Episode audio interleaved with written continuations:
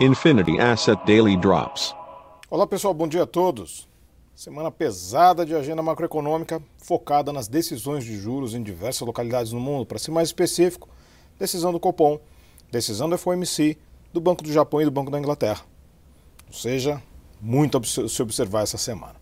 Por aqui, a decisão do Copom deve vir de forma a tentar amenizar a volatilidade cambial, esta que tem trazido uma inflação difícil de ser controlada, que tem um foco bastante grande no atacado e acaba se transferindo para o varejo, dado que, em certo momento no ano passado, ainda que haja a tal da abertura do hiato do produto bastante elevada em termos negativos, o produtor não conseguiu segurar mais. E no primeiro momento nós tivemos um repique de melhora da atividade econômica, que foi entre agosto e outubro, esses preços voltaram e continuam pressionados, principalmente de commodities agrícolas. A perspectiva de recuperação internacional da atividade econômica também pesa, além de uma valorização do dólar, dado o cenário de elevação de juros lá fora. Não agora.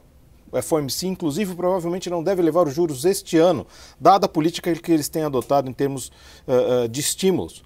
Mas, ao mesmo tempo, o cenário já começa a se avizinhar para o próximo ano e quem sabe 2023, onde deve haver a retirada do estímulo e também deve haver, de certa maneira, o aumento de juros e a normalização de juros nos Estados Unidos. O Banco da Inglaterra e o Banco do Japão devem manter os juros inalterados nas taxas atuais, mas devem anunciar a manutenção dos programas de estímulo e de liquidez. Ou seja, o cenário ainda é bastante difícil. Neste contexto, temos o início da semana com futuros Nova York bolsas europeias, dentro da expectativa em relação ao FOMC, o dólar subindo 0,15% via DXY, mas nesse momento com uma leve melhora entre as moedas de mercados emergentes, chamando a atenção para a agenda hoje.